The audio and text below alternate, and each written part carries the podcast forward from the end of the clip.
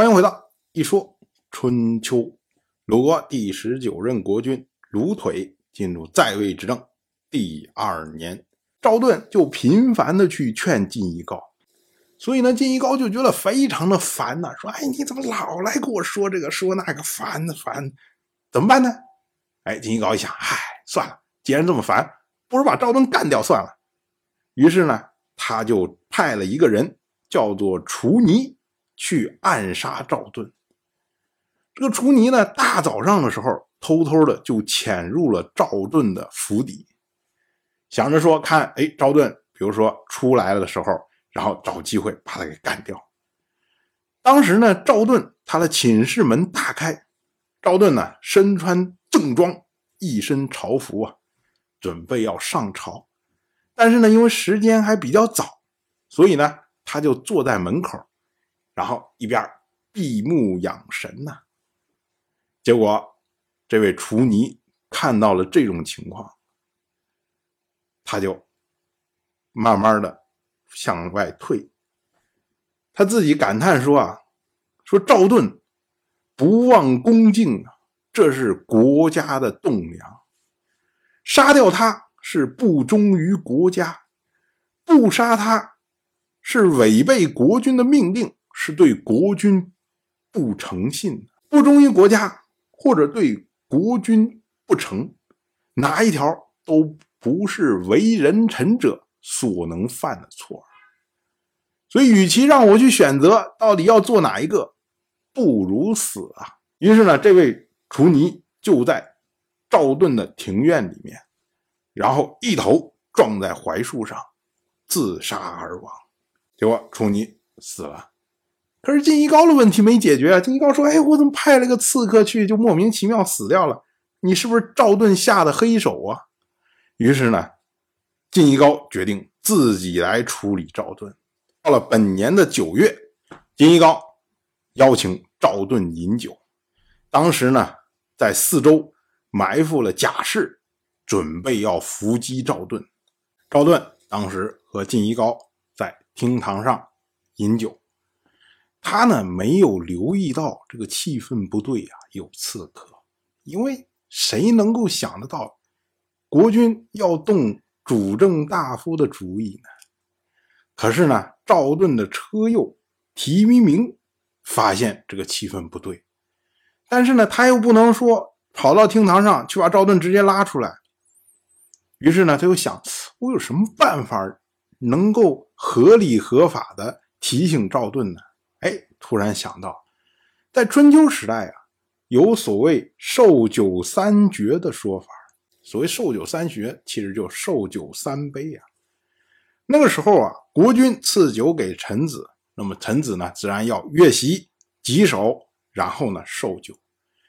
接受第一杯酒的时候，要面色庄重；接受第二杯酒的时候，要意气和悦。接受第三杯酒的时候要和悦恭敬，然后呢退席。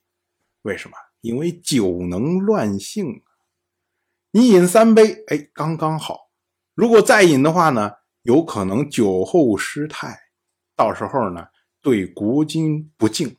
所以呢有这个受酒三绝，这么着说法。提明明哎想到了这个事情，于是呢他就快步登堂。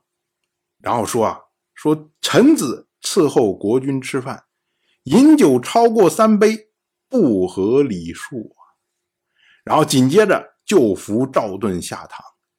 赵盾什么人呢？在开始的时候，他是没有想到说国君会对他动手。可是呢，这提明明这么一段话一说，他马上就意识到自己已经身处险境，所以呢，就跟着提明明往外走。这个时候，晋一高一看，嘿，我还没有出手呢，你们就要跑啊！他就下令，结果伏兵四起啊，纷纷攻击赵盾。这位晋一高他也没闲着，他就指挥他自己蓄养的獒犬攻击。结果这个提弥明啊，就和獒犬搏斗，结果将獒犬给杀死。赵盾他说啊，说你作为国君。你竟然弃人用犬？狗再凶悍，能比得了人吗？边说边和提弥明两个人向外冲，结果提弥明就战死在厅堂之上。就在赵盾危机的时候啊，在晋夷高的卫士之中啊，冒出来一个人，这个人呢叫做灵泽。灵泽呢，他保护赵盾，抵御晋夷高的人，这才让赵盾得以幸免。赵盾就觉得，哎，奇怪呀，你不是晋夷高的人吗？你怎么保护我呀？所以他就问这个灵泽，这个灵泽他就回答说：“他说我就是义桑那个快饿死的人。”说这是什么意思啊？这在很久以前的时候，赵盾在首阳山田猎，当时呢就住在义桑这个地方，结果呢碰到了灵泽晕倒在路边。于是呢，他就上去问说：“你有什么病啊？”结果林泽说：“啊，说我是在绛都做差呀，结果现在要回家，可是路上粮绝，自己呢羞于行乞，又不愿意去偷，所以才落到现在的地步。”然后赵盾就问：“那你多久没吃饭了？”林泽说：“我已经三天没有饭吃了。”于是呢，赵盾就给他准备了食物。可是呢，这个灵泽他就只吃了一半赵盾就奇怪说：“哎，你不是三天没吃饭吗？你怎么吃这么少？”然后灵泽说：“啊，说我在外当差三年呢，不知道母亲还在不在。我们家就在这附近，所以呢，请您允许我把剩下的东西带回去给母亲吃。”结果赵盾一听啊，觉得这个人不错，孝顺呐。于是呢，就说：“哎，没关系，东西多的是啊，你把这些都吃完，我再给你准备其他的。”于是呢，赵盾就为他准备了一筐的食物，还外加了肉。我们注意啊，春秋时代称贵族叫做肉食者，一般的人是没有机会吃肉，所以加肉比我们现在加鸡腿，哎，那要强的多了多了。赵盾当时把这些食物，哎，放在口袋里面。交给灵泽，结果灵泽就走了。后来没想到呢，灵泽哎，他做了晋夷高的侍卫，所以这个时候啊，才挺身而出来保护赵盾。赵盾一想，哦，原来是那个时候的事儿啊！